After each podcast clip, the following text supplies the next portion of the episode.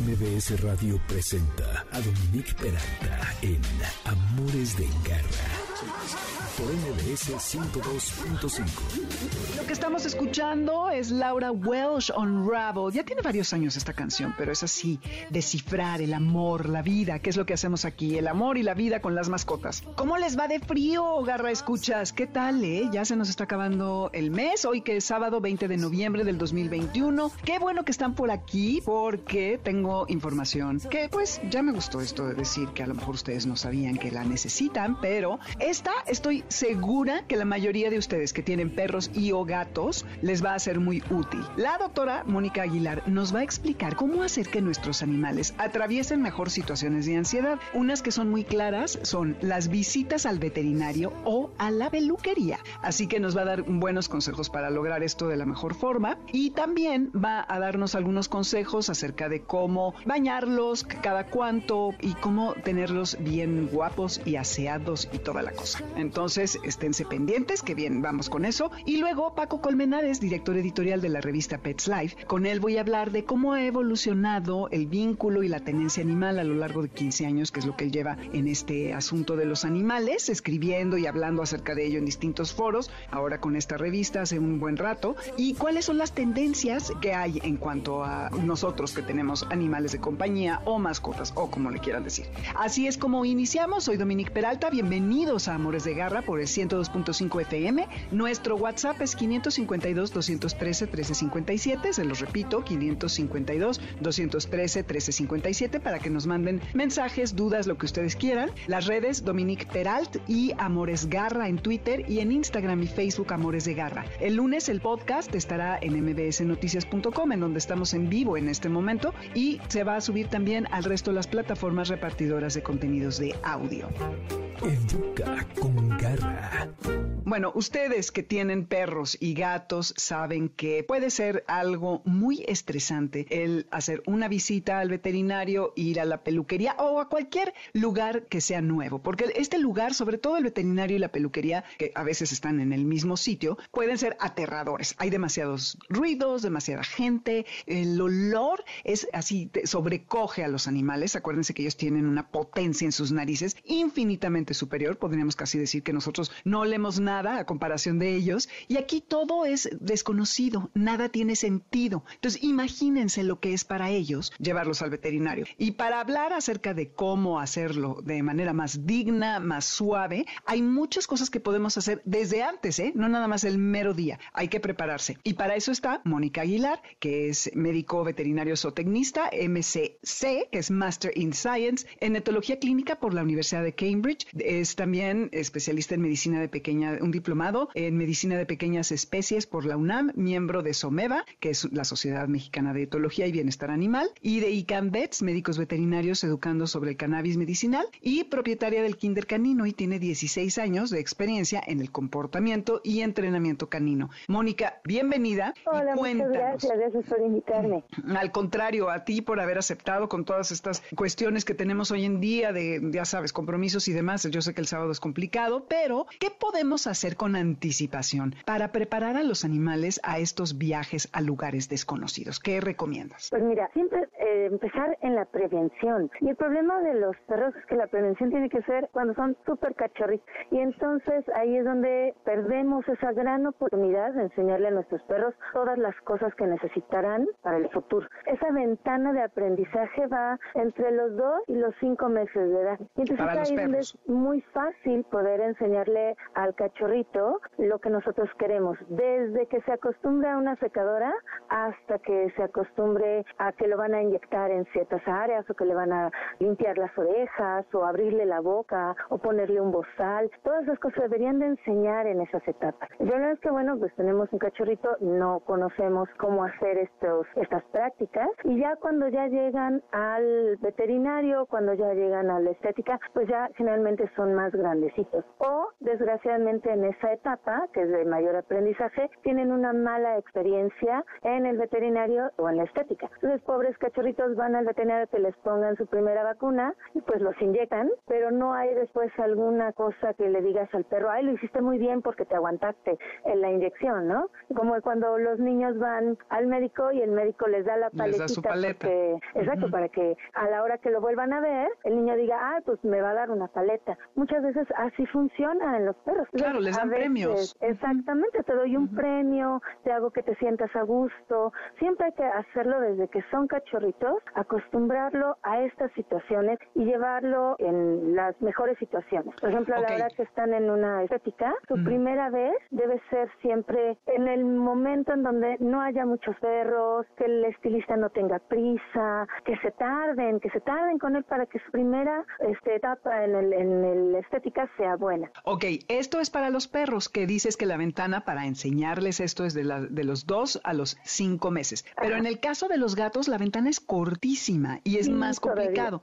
¿no? Porque ellos, la verdad es que son neofóbicos y que no les gustan las cosas, lo nuevo, y obviamente les es mucho más, son muy independientes, territoriales, necesitan tener el control de su entorno, son más sensibles a los olores que son desconocidos y no les gusta viajar a ningún lado, ¿eh? Más que cuando ellos deciden salirse a donde sea que se salgan y que los saques ahora sí que de su zona de confort y exponerlos a nuevos sonidos, a olores y a experimentar movimientos poco familiares. ¿Qué, ¿Cuál es la ventana con los gatos, Mónica? Es todavía muchísimo más cortita. Nos vamos a los tres meses. Entonces tienes muy poquito tiempo para enseñarle a un gatito. Lo que sí es muy importante, sobre todo en gatos, es que los gatos, sobre todo las mamás, cuando están con los gatitos todavía es embarazada, si ella tiene muchísimas más experiencias de ruidos, de movimientos, de cosas, se ha visto que los gatitos al nacer son más tolerantes a todo esto. Entonces, cuando, sobre todo de los gatitos rescatados, que rescatan gatitos ferales, gatitas están embarazadas y salen los cachorritos y los gatitos y los ponen en diferentes casas, se ha visto que esos gatitos van a ser muchísimo más huraños, porque la mamá no estuvo realmente acostumbrada a estar en un entorno de humanos, digámoslo así, ¿no? Con muchos ruidos, mucha gente, baños, etcétera. Pero cuando son gatos que han tenido esa oportunidad de estar acostumbrados a los humanos, a los ruidos, a los baños, a todas esas cosas, los gatitos tienen más probabilidades de ser más sociables y más fáciles de adaptar a estos cambios. Ok, ahora decías que es hasta los tres meses, ¿a partir de los dos o a partir de qué, cuántas semanas? a partir de ah, las o sea, de, como decías, desde que están en el vientre. Exactamente. Ok, y desde ese momento lo puedes subir al coche, ponerle una correa, llevarlo en una transportadora, llevarlo al veterinario, bueno, cuando ya lo pueda hacer, ¿no? Todos estos movimientos que van a hacer que el perro, digo el gato, perdón, pueda moverse con mayor facilidad. Claro, y sobre todo, sobre todo lo del baño, a los gatitos cuando se les hace muy chiquititos, con agua tibia, porque luego no sé por qué de antes los ponen con agua helada, ahí es donde se acaba el, el asunto, el casi, los avientan a la tina, ahí el pobre se asusta, no. Todo eso tiene que hacerse con mucha calma, para que él esté, el animal no se estrese y vea que es algo placentero. Por eso luego podemos ver muchos videos de gatos que les gusta el agua y que van atrás del agua. ¿Por qué? Porque de seguro en su, en su vida de cachorrito aprendieron que pues no pasaba nada. Era algo bueno para ellos. Y obviamente usas el refuerzo positivo. Les puedes estar dando premios. Ven, acércate al agua y entonces el agua se convierte en algo placentero. Ven, súbete a la transportadora. Esto de la transportadora, sobre todo en el caso de los gatos, hay que hacerlo con antelación, como decías, ¿no? Desde pequeñitos, para que ellos puedan. ¿eh? con muchísima antelación, sobre todo en gatos. Y usando, tú recomiendas que eh, sobre todo se utilicen premios de comida, ¿correcto? Porque es lo que más, bueno, hay animales que no son tan sensibles y reactivos a la comida. Sí, hay que buscar qué es lo que al animal le guste. Y aquí es un punto muy interesante, porque a veces le preguntas a la gente, oye, ¿qué le gusta a tu mascota? Y nadie te sabe contestar qué es lo que realmente le gusta a mi mascota. Puede ser comida, puede ser juego, puede ser apapacho, puede ser lo que sea. Generalmente son más reactivos todos los animales a la comida por causa de los instintos, pero hay animales que voltean y, puta, no, no quiero. Pero además si el animal está nervioso, no va a aceptar la comida. Entonces todas estas enseñanzas tienen que hacerse con el animal relajado. Por lo tanto, no me sirve querer hacerlo a fuerzas o un día que yo estoy de mal humor, sobre todo hablando de gatos, que ellos son muchísimo más sensibles. Entonces tiene que hacerse con juego. Por ejemplo, en gatos que son más sangrones con la comida y que hoy no te aceptan un premio y mañana sí, se puede ocupar más con el juego. Entonces con esas cosas amarradas en la punta, vas guiando al gato hasta la transportadora y el gato se mete para atrapar lo que está ahí, se metió, tú tú sacas el juguete y le dices, ay, muy bien, y hasta ahí se acabó, porque además el gato no tiene mucha paciencia para estar trabajando 15 veces el mismo ejercicio, ¿no? Ellos con una, dos veces y ya, y te fue bien, antes de que se, se fastidie. Sí, exactamente. Ok, ahora, con el perro es lo mismo, ¿no? Igual, idéntico, le, le llevas un premio, ahí es más fácil. Sí, si los perros son más dragones, es todo casi siempre más fácil. Es más fácil encontrar algo que les guste para que podamos trabajar. Y también podemos trabajar con juego, con cariños, con, con lo que al perro le guste. Hay perros que les encanta, por ejemplo, olfatear. Tú puedes darle eso entonces como un premio. Pues tu perro se está muriendo por ir a olfatear este, la basura de la esquina y entonces tú le dices, perro, pero antes dame la panza para que yo te pueda cepillar y acabamos, le vete a oler la basura de la esquina. Y con eso el perro ya satisface su, su necesidad. El chiste es hacer asociaciones positivas con el cepillado, con el mojado, con el enjabonado, con la subida al coche, con llegar al veterinario para que no se estrese. Yo acabo de llevar a mi perra porque le hicieron unos estudios. La llevé, le hicieron la limpieza de dientes la semana pasada. Y esta semana le hicieron un ultrasonido. Ya estuvo muy cerca la visita y no se quería bajar del coche.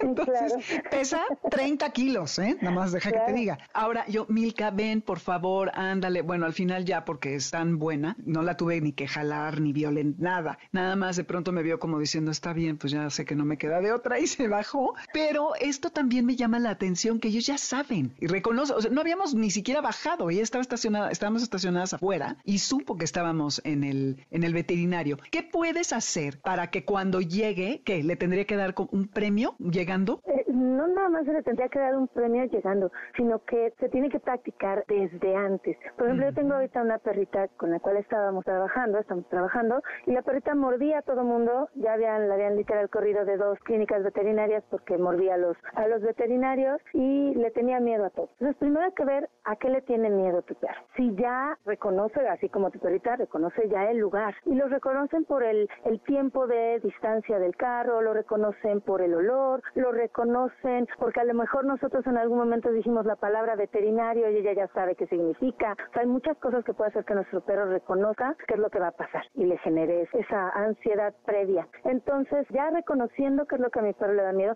es lo que empezamos a trabajar. Pero se tiene que trabajar desde antes. Podemos poner algunos entrenamientos de que se siente, se mantenga quieto. Si te sientas, mira, te doy un premio. Si te quedas quieto, te doy un premio. Y entonces ya cuando se acerca la fecha, por ejemplo, de una cirugía o de algo más difícil, entonces ya pasamos dos semanas todos los días por el veterinario sentada, ay, muy bien, mm. premio, y nos vamos. Mm. Y otra ah, sentada, ay, no muy te bajas. y nos vamos. O que de la panza, que eso es muy importante, un perro que se pueda echar, sobre todo de lado, para que lo puedan revisar, o que se mantenga completamente quieto, de pie, para que el perro pueda ser revisado, sin que tengamos que aplicar ningún tipo de presión. ¿no? Cuando yo era estudiante, este, hace muchos años, se decía, ay, vamos a aplicarle la enzimática al perro, ¿no? O sea, todos encima de él. Ah, todos encima de él. hacer algo.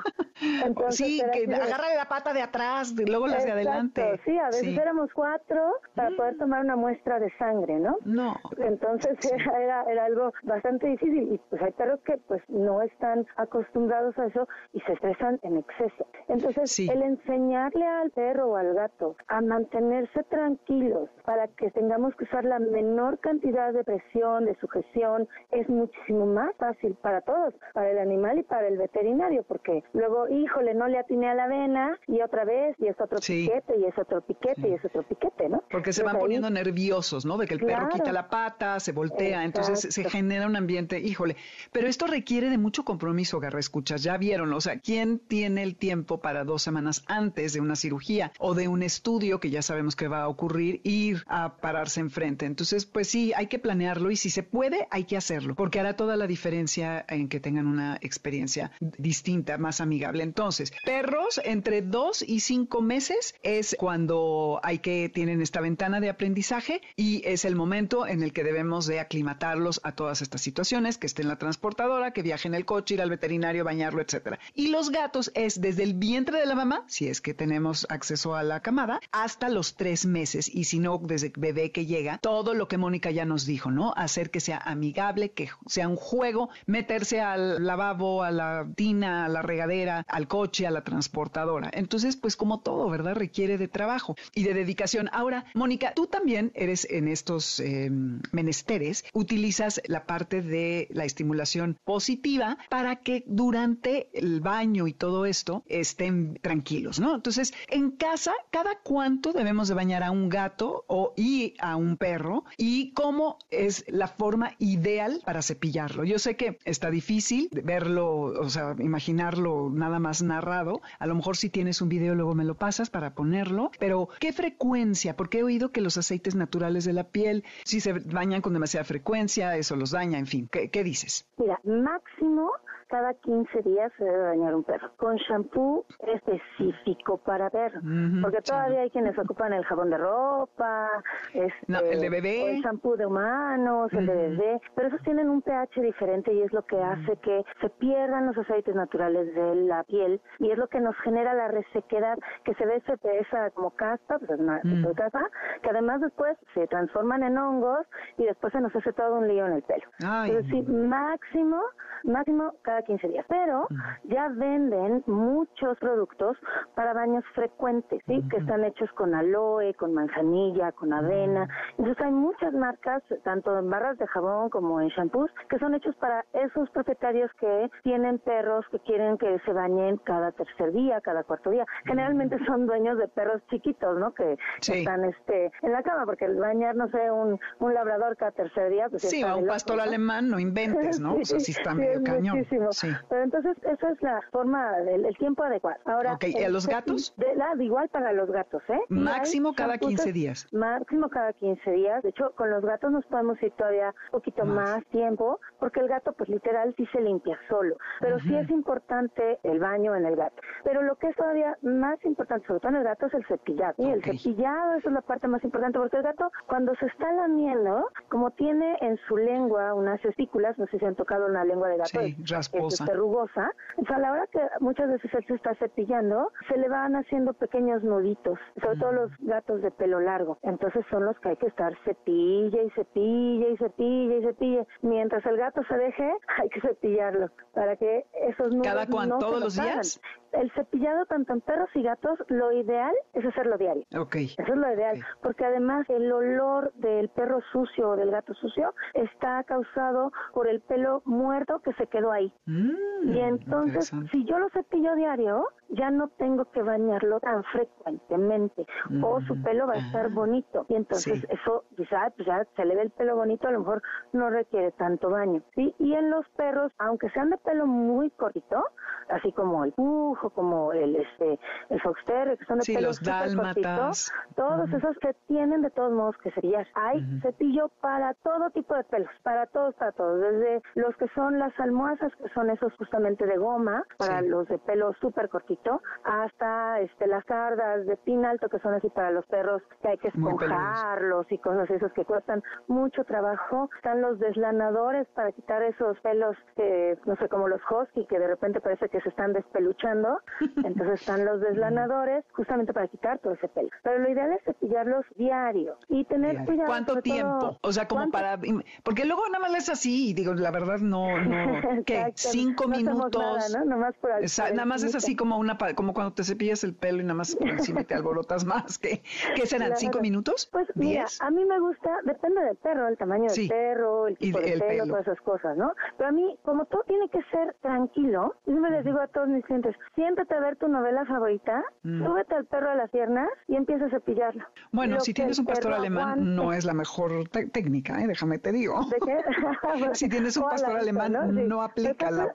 El caso es que no sea algo agarrado al perro, porque mucha gente lo abraza, le cae por encima, le jala la pata para arriba, para atrás, y tiene que ser al revés. Nosotros nos tenemos que adecuar al perro. Entonces, si mi perro se echó, ah, te, ah, te, ya estás echado. Te vas al suelo con él. Yo me agacho y te cepillo. Ah, bueno, eso. Sí, entonces se hace una negociación. Oye, pero nada más se dejó por medio lado porque ya no se quiso voltear.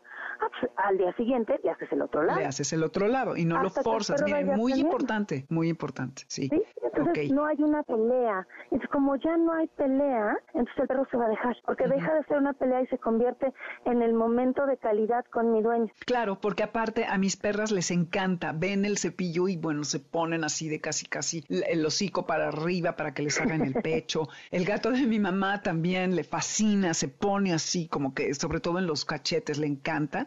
Eh, eh, maulla como loco, o sea, es algo que le encanta.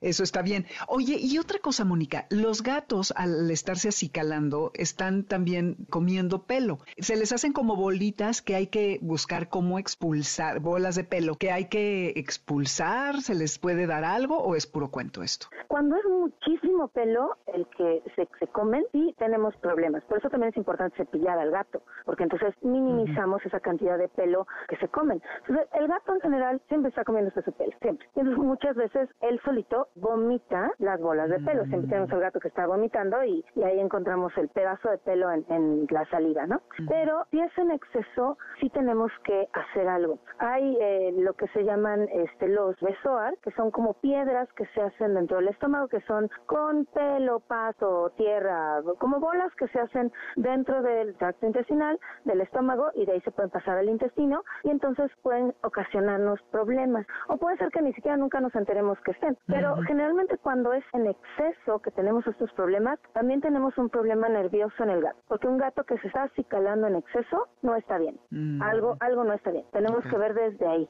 Pero si yo estoy viendo que mi gato se está acicalando en exceso y tengo miedo de que pueda tener demasiados pelo de gato ya en el estómago, en el intestino, puedo dar un laxante suave. De hecho, ya los ven en, casi en cualquier lado. Si hay que preguntar al veterinario si Previa lo requiere, no lo requiere. decir, con el y con eso y con eso ya puede salir fácilmente ese exceso, el exceso de, pelo. Pero también tengo que ver si mi gato sí los está vomitando, no me tengo que preocupar. Muy bien, pues ya escucharon, Garra, escuchas, Mónica, tus redes por si alguien te quiere contactar. Sí, claro que sí, estamos en Facebook en Kinder Canino, Guardería, Pensión y Entrenamiento, o este igual en Instagram, en YouTube, en TikTok, en todo estamos como Kinder Canino MX, o también pueden mandarme mensajes por WhatsApp, por, por Instagram, digo por este Telegram, al 55 35 60 44 32. Buenísimo, Mónica Aguilar, muchísimas gracias. Nos vamos a un corte. Gracias. Espero hayan anotado todo lo que nos dijo. Les vamos a hacer un examen ahí sí.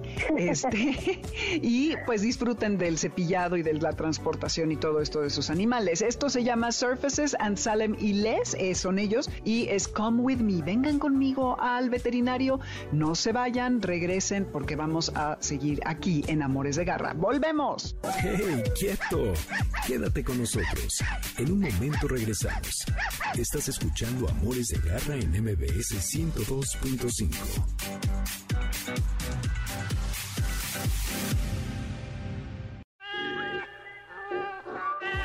Continuamos en Amores de Garra con Dominique Peralta en MBS 102.5. ¿Sabes dónde está tu gato? Regresamos. MBS 102.5.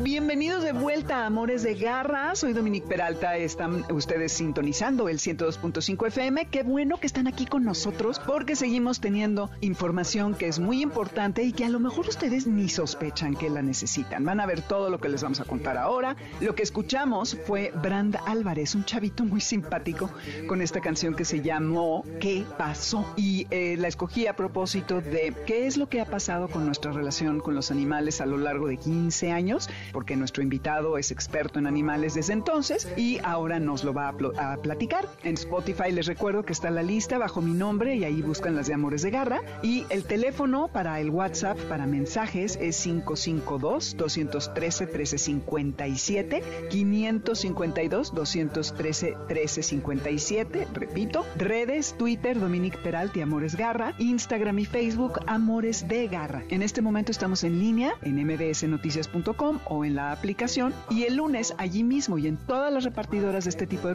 de contenidos pueden buscar el podcast resultado de este programa para que oigan la sección que les gustó, terminen de escucharlo o lo que ustedes me digan, lo compartan con alguien, en fin, son las maravillas del mundo digital. Nota de garra. Les cuento con mucho gusto, sin tener toda la información de cuál fue el maltrato, que la PAOT, la Procuraduría Ambiental y del Ordenamiento Territorial de la Ciudad de México, logró la primera sentencia condenatoria por maltrato animal de una denuncia penal presentada por ellos mismos, por la PAOT. Fíjense que el acusado que abusó de los animales, no tengo la información, me llegó apenas y por eso se las quise decir, eh, va a enfrentar una pena de dos años, un mes de prisión, multa y no podrá recuperar a sus animales y no podrá volver a tener perros ni gatos. Esto es resultado de la coordinación con la Fiscalía de la Ciudad de México. Ya ahondaremos en esto, yo creo que la siguiente semana, porque ahorita pues ya no nos dio tiempo, pero eh, eh, hay avances en el tema del maltrato animal y que se sienta por fin en la sociedad que hay justicia y que sí se hace algo ante estos terribles escenarios eh, que viven los animales todos los días y que luego ni nos enteramos. Manada de garra. Y pues bueno, les decía que ahora vamos a hablar acerca de lo que ha pasado a lo largo de 15 años en lo que es la tenencia animal. Porque si bien los animales y nosotros hemos tenido un lazo, un vínculo muy profundo e importante desde hace muchísimo más, porque es parte de la historia, ya cuando estuve en el Museo de San Carlos, vieron algunas piezas que componen esta exposición que habla acerca de, eh, la relación ¿no? de, los animales con los humanos, que si era como un tema de estatus, si era un tema de más de pertenencia, si era un tema de realmente un vínculo emocional. Y en esa pequeña exposición pueden encontrar muy claramente en la obra pictórica estas señales, ¿no? Entonces, si no la han visto, váyanla a ver porque está hasta marzo. Y ahora vamos a hacer un recorrido con Paco Colmenares, que es periodista y productor audiovisual en temas de animales desde hace 15 años. Y él ha sido escritor, investigador y creador de contenidos sobre animales de compañía para agencias informativas, programas de radio, periódicos y revistas. Y también ha colaborado con el Selecciones del Reader's Digest que tienen unos artículos por cierto buenísimos y es editor de la revista Animalia Magazine, fundador de redanimalia.com que les recomiendo que entren, ayer estuve viendo y está muy padre. Y hoy es director editorial de la revista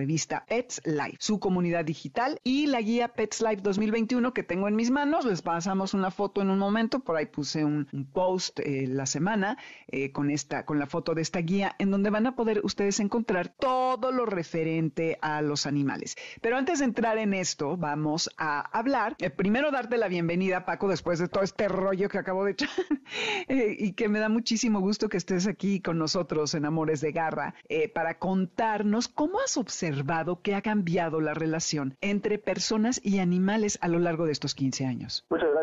¿Cómo estás? Muy buenos días. Muchas gracias a, tu público que nos sintoniza, por supuesto. Siempre, siempre les agradecemos que, se interesen por estos temas. Y pues la verdad es que en 15 años, yo creo que han sido los 15 años en, los que más han cambiado los animales en, el concepto que tenemos como, como mascotas. De hecho, es un término que ya se usa muy poco en, muchos ámbitos. A convertirse en miembros de la familia. Digo, no es que eh, coincida necesariamente con el tiempo con el que estado yo metido en esto, pero creo que sí he visto un cambio radical que además se ha acelerado en los últimos a lo mejor 10 eh, incluso este, hacia, hacia un concepto mucho más cercano que a mí. La verdad es que me, me da mucho gusto, pues como tú, haberme quedado necio, ¿no? Claro, sí, porque este creo que es importante acompañar a las personas en este viaje de tener animales, porque todos iniciamos sin saber nada y hay muchísimo que tenemos que saber. Tú que, eh, eh, o sea, has visto que ha cambiado, pero ¿en, en qué consiste este, este cambio? ¿Qué dirías? Afortunadamente, yo creo que el, cambio es, es, muy positivo, o sea, todo sigue evolucionando para adelante, es decir, cada vez es más cercano el animal de compañía eh, en términos de un, de un concepto como miembro de familia, como casi, bueno, como, no quiero decirle un ser humano porque no es el, no es el tema, de hecho, varias veces se ha eh, eh, discutido, por ejemplo, este término de personas no humanas, todas estas formas de referirnos a los animales para verlos como un ser que la verdad es que tiene diferencias mínimas con nosotros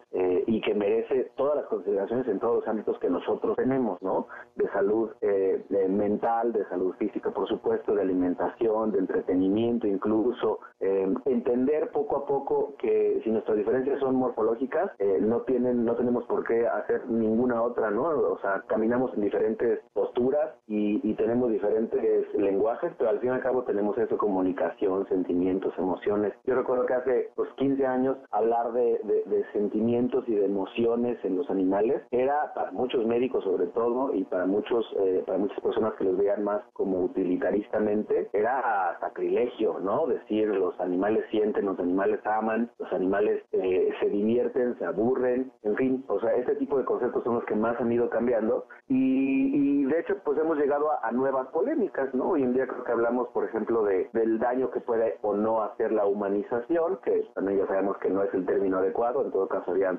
pero que la humanización al final, pues eh, a, lo mejor podría tener, si tiene consecuencias negativas, es consecuencia de primero haberlos acercado tanto a nosotros, ¿no? Y yo creo que está muy padre haberlos incluido en, en nuestros planes de vida, en nuestros planes familiares, ya no solamente tienes a la mascota pensando en que le vas a dar un rinconcito de tu casa o el patio o el balcón, sino que sabes que pues, es un nuevo miembro de la familia que va a estar 10, 15, 20 años y entonces por las vacaciones y el cambio de casa y todo lo que pudiera venir en ese periodo de tiempo va a tener que incluirlo, ¿no? Y yo creo que todo eso es muy positivo, sin duda. Sí, totalmente. Y como decías, el incluir a los animales como miembros íntimos de la familia tal vez explique esta relación de largo alcance y esta conexión que tenemos eh, detrás de los cambios genéticos y de comportamiento, todas estas alteraciones que ahora se ven en los animales. Hace poco salió una nota, no sé si hace uno o dos, creo que dos años, en donde decían que los perros han aprendido a subir las cejas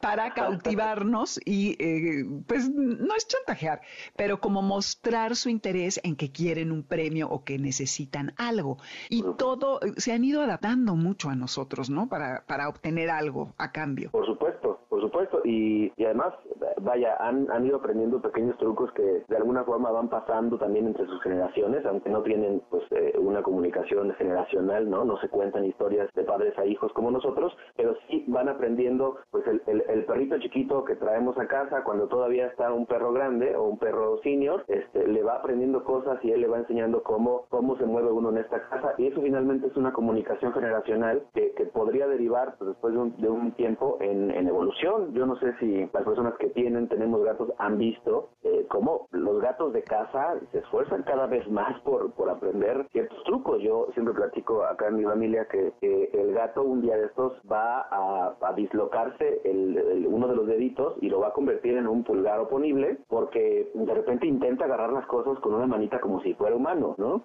Cuando pues, se supone que es una característica exclusiva, primero de los simios, este, en, eh, poder agarrar las cosas de esa manera, después dimos cuenta que no, que había otros animales que lo agarraban y luego el pulgar opuesto eh, eh, resultaba la herramienta clave para la evolución. Yo creo que un día de estos los gatos van a agarrar una cuchara y se van a servir ellos solitos, porque sí, o sea, intentan ser más parte de nosotros, nos ven, nos, nos, nos estudian, gatos y perros sobre todo, y, y van adecuándose a, a, ese lugar de, la familia, es absolutamente de ellos, qué más aportarnos, qué más hacer para que ese lugar sea el suyo, ¿no? Y quedarse ahí para siempre. Guau, pues sí, no, no me extrañaría que lo lograran, porque pues sí, fruto de la observación y la convivencia, en una de esas sí, sí lo hacen. Oye, ¿y ahora qué tendencias? Eh, que antes, hace 15 años, la gente disfrazaba tanto a los animales, los paseaba en carreolas, los antropomorfizaba tanto como se hace ahora, se referían a ellos como perrijos, ¿como cuánto tiempo tiene de acuñado este término? Mira, yo recuerdo que el primer estudio que por lo menos en México se hizo de manera seria por parte de una agencia especializada acerca de los perrijos eh, data del 2011, 2012, por ejemplo. Mm. Y la verdad es que todavía era un estudio como, como de este sector, no nos, no nos llamaban, era un estudio muy serio, no nos ponía ningún apelativo, y digo nos porque ya me incluía yo en ese entonces, pero no nos llamaban locos ni nada por el estilo, pero sí nos hacían ver como una minoría que estaba utilizando este término y, y generaba una polémica, este, a veces un poco este, como muy ofendida de parte de las personas que tenían o tienen hijos humanos, por supuesto, y que dicen, no se puede comparar, ¿cómo es posible?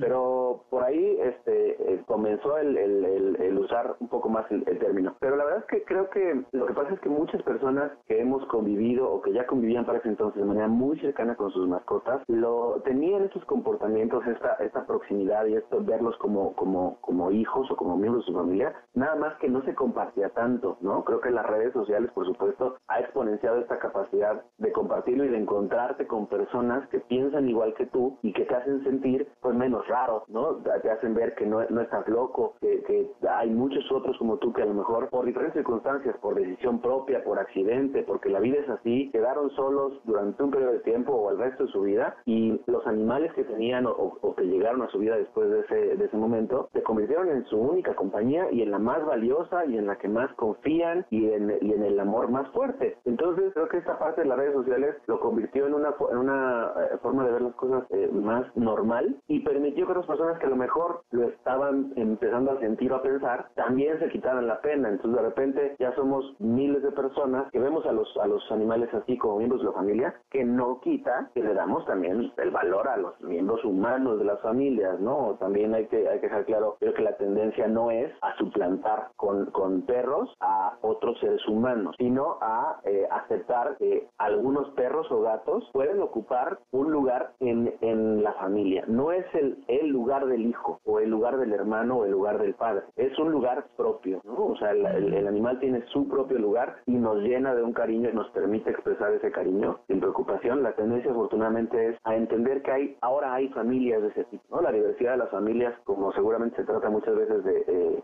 que cada vez afortunadamente es menos polémico, las familias son diversas, a veces hay dos papás, a veces hay dos mamás, a veces hay uno de cada uno, a veces hay varios de uno. Eh, bueno, pues también hay familias en las que hay papás humanos con hijos, hay mamá humana con hijos animales, hay papá humano con hijos animales, hay hermanos humanos y animales en la misma familia, cuidados por los mismos papás. La tendencia a aceptar la diversidad familiar creo que es la, principal. Y fíjate que eh, cuando empecé a hacer el programa en 2018, porque bueno, no fue de inmediato que, eh, se aceptó en, aquí en MBS, me encontré con un artículo del financiero que hablaba de cómo el mercado de las mascotas había crecido exponencialmente. Creo que es lo único que crecía en ese momento y supongo que ahorita más, ¿no? Porque si hay alguna industria que está bollante es la del alimento de animales y todo lo que tiene que ver. Bueno, que decía que los anaqueles en el supermercado habían eh, reducido la sección de bebés a tres metros y la de perros la habían y gatos ampliado a nueve metros.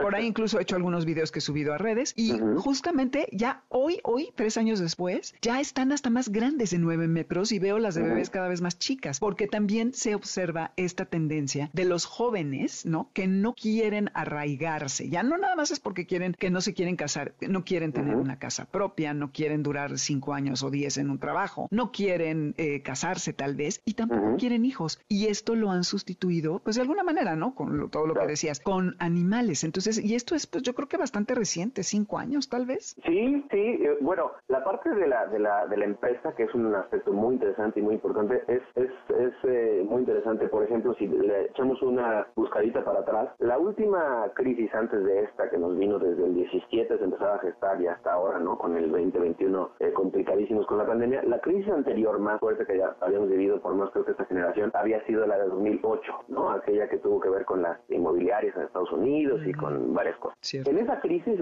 en 2008, si revisamos los números, eh, en México hubo dos empresas que se mantuvieron en crecimiento, solamente dos, dos rubros más bien, que son el automotriz, que fueron el automotriz y las mascotas. Entonces, hoy nos vamos dando cuenta, o, hoy es mucho más notorio que la industria de las mascotas está creciendo o se mantiene siempre fuerte, pero la realidad es que no es un fenómeno completamente nuevo, o sea, en aquel entonces ya era de llamar la atención esta, esta tendencia. Y como dices, eh, no solamente hablemos de las secciones de, los supermercados, podemos hablar de supermercados completos, es decir, cuántos supermercados este, especializados en bebés conocemos hoy en día, ¿no? O sea, no, hay un Baby Co o un este, Baby Land o un Baby Mart, ¿no? Había, ¿eh? Hace mil años. Había, había, por supuesto, y había más revistas especializadas en bebés y había más este, eh, secciones en general. Hoy hay supermercados especializados en mascotas que se compiten entre de ellos fuertemente y que abren este, sucursales que son manzanas completas, ¿no? De una colonia. Es, por supuesto, porque los números te indican que va, va en crecimiento. Y en la parte de las ciudades, pues sí es muy claro que tener un, un miembro de familia, llámese hijo, hermano, como lo quiera uno llamar, eh, que sea animal, en lugar de tener hijos, pues hay no solamente ventajas eh, eh, que se decidan a priori o que se acepten a priori, sino a veces no hay otra opción. Es decir, cuando eres una pareja joven en estos tiempos, estás peleando con entre dos personas, entre dos sueldos, aguantar los embates de la vida en, términos de gastos, este, de repente pensar justamente en que el gasto de un niño que es pues muchísimo mayor que el de una mascota, lo piensas varias veces. Luego es el espacio, ¿no? Luego es la atención, por supuesto, porque pues no es lo mismo si te vas a trabajar 8, 9, 10 horas al día, dejar al perro o el gato en casa, si lo dejas en las condiciones adecuadas, incluso buscarle una pensión, que pues no puedes dejar al niño, por supuesto, solo en casa y buscar una guardería para el niño es muy complicado, es muy caro también. Entonces se entiende finalmente que las, en las ciudades las familias eh, eh, vayan modificando de esta manera. Hay por ahí un, eh, hay términos incluso que definen estas familias que, que le llaman double income, no kids en, Estados Unidos, a la DINC. Yo desde hace tiempo hablo de, un término extra que también se llama DINKIA, que es double income, no kids, indoor animals. Familias que dicen,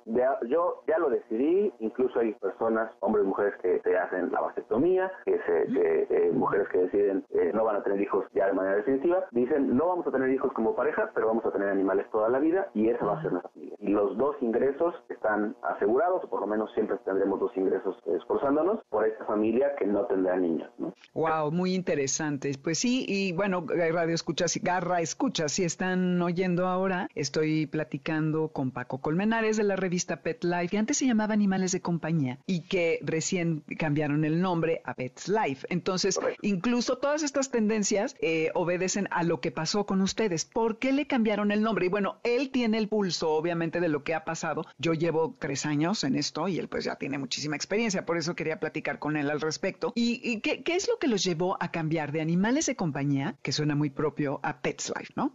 Creo que desde luego una parte, como dices, es eh, la propiedad que tenía el nombre. El, primer, el, nombre como tal, es ese movimiento de hablar de animales de compañía, tanto como para ponerlo en el nombre de una revista, que respondió en su momento hace 15 años justamente, a que ya se acuñaban diferentes términos porque mascotas ya le quedaba chico a los animales. Entonces, primero se decía animales de compañía, era el término innovador en ese momento, el término que estaba abriendo una puerta también para que dejáramos de verlos como objetos, como talismanes, como una añadidura en la foto. Eh, pasamos a animales de compañía y después, bueno, hemos visto durante todos estos años que las, las tecnologías, por supuesto, internet, las redes, también nos han acercado no solamente con los animales, nos han acercado, por supuesto, todo el mundo, entre naciones, entre idiomas, y una forma de, hacernos globales, de, entender que primero ya no hablamos nada más de, los animales eh, de compañía, sino de su vida, ¿no? De, de, cómo la vida de estos animales se ve mejorada por nuestros esfuerzos, por productos, por servicios, por lugares, por políticas públicas, por modificaciones en las ciudades. Entonces decíamos, bueno, la verdad es que no hablamos del animal en esta revista, hablamos de la vida del animal. Y después, pues tratar de acercarnos o de, vaya, eh, combinar este lenguaje global, que pues, por supuesto sabemos que en inglés hay muchísimos términos muy famosos, es el lenguaje de, de, los negocios en muchos sentidos, y, y para nuestro país, desde luego, pues con la cercanía con Estados Unidos, muchos de estos términos no son, no son muy familiares, ¿no? El usar el término pet. Queríamos no, no, no renegar, por supuesto, ni negar nuestro, nuestro idioma, que además a mí me encanta, me parece maravilloso, eh, sino tratar de acercarnos a estas, estas ideas, a estos conceptos que a veces se acuñan rápido en, el idioma inglés, se acuñan en Estados Unidos, en Europa. Eh, nosotros ya, ya no nos tardamos años como antes, ¿no? En adoptarlos o en entenderlos. La verdad es que es cosa de días o meses cuando surgen tendencias y las adoptamos acá. Y tratar de, de hacerlo más global, que entendiéramos algo corto, sencillo, en el que todos nos podemos sentir identificados y es la vida de las mascotas. Sí, totalmente. Pues sí, está muy bien. Y ahora están lanzando esta guía que se llama Guía Pets Life. Ahora les pongo la fotografía que incluye varias categorías en donde ustedes, después de una intensa investigación, recomiendan eh, desde eh,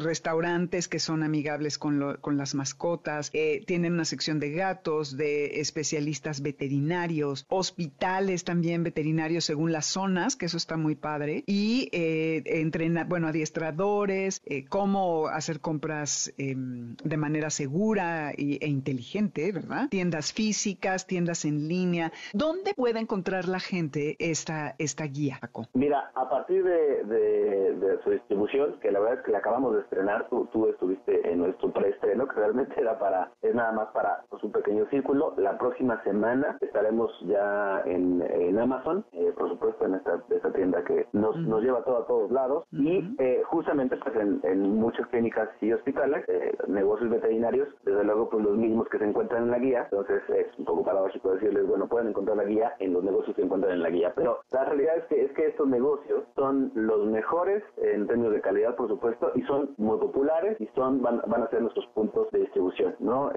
por supuesto nuestras redes sociales, Pets Life Community, Pets LMX en todas las redes, en Instagram, Facebook, Twitter, eh, ahí también pueden encontrar y pueden, pueden preguntar y pueden encontrar los vínculos que estaremos poniendo constantemente sobre cómo hallar esta guía, que la verdad es que sí, para nosotros es un, es un orgullo haberla, haberla eh, conseguido por fin, creo que pues, todos estamos acostumbrados o hemos visto guías de, este tipo de los mejores servicios en restaurantes, en, en, lugares de entretenimiento, pero las mascotas necesitaban, creo que una investigación de este tipo, un, un alguien que nos, que nos ayudara a, por lo menos, empezar por discernir cuáles son los mejores en calidad. Ya luego cuál te gusta más, cuál te queda más cerca, cuál te conviene, pero poder encontrar por lo menos que todos tengan un estándar elevado de bienestar animal, de ética profesional y que cuiden eh, de nuestras mascotas como nosotros lo hacemos o de nuestros animales como nosotros lo hacemos como un miembro de la familia. ¿no? Estoy totalmente de acuerdo y sí, búsquenla porque está increíble. Ahora les pongo una, una foto para que vean cuál es, para que la, tengan y puedan ustedes tener, eh, pues ahora sí que acceso a todos estos distintos servicios que como bien dices Paco, era importante tener esta, esta información para quienes quieren tener un panorama completo de lo que existe para las mascotas y la verdad es que las categorías están buenísimas, como ya les decía, incluso este para cremación, eh, para viajar, en fin. Paco, eh, otra vez nos repites tus redes, por favor, por si alguien quiere comunicarse con ustedes o seguirlos. Por supuesto, por supuesto. para Pets Life nos encuentra como Pets Life Community. La verdad es que también es un nombre que se utiliza para muchas cosas, la parte de Pets la parte de Pets Life. Entonces, lo nuestro es Pets Life Community, lo van a encontrar. Siempre está nuestra portada más reciente de la revista, que además, por supuesto, tenemos la revista mensual. Pets Life Community en Facebook y las demás redes son Pets LMX, ¿no? Es Pets Life México, digamos. Pets LMX en Instagram, en Twitter. Estamos por estrenar ya también nuestro TikTok. Por supuesto, queremos comunicarnos con todos de las mejores maneras posibles. Eh, y también, pues, eh, personalmente, arroba Paco Colmenares me encuentran en cualquier lado. Buenísimo. Pues ya oyeron, Garra Escuchas. Ya saben a dónde encontrar a Paco. Muchísimas gracias. Otro día vienes y platicamos más acerca de otros temas. Gracias eh, por, por, la entrevista y, estamos en contacto. Por supuesto, me da muchísimo gusto cuando, cuando gustes ahí. Claro que sí. Mil gracias, Paco.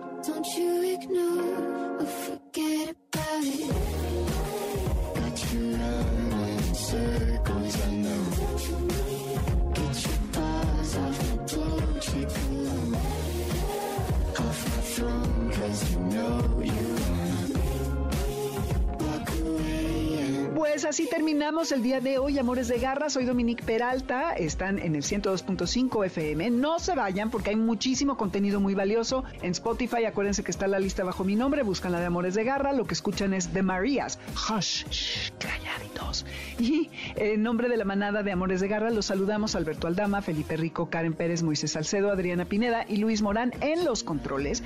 Nos escuchamos, que esto nunca se los he dicho, pero bueno, el martes con Jesse en EXA entre 8 y media y 9 de la mañana, con Pontón los miércoles tipo 12.30 y el siguiente sábado de 2 a 3 de la tarde. Y quédense que viene Líneas Sonoras con Carlos Carranza. Y ya saben, la nariz viendo a su perro, no en el teléfono siempre que salgan a pasear. Que tengan buen final de sábado. Ahí se ven. MBS Radio presentó Amores de Garra con Dominique Peralta. Te esperamos el siguiente sábado a las 2 de la tarde por MBS 102.5.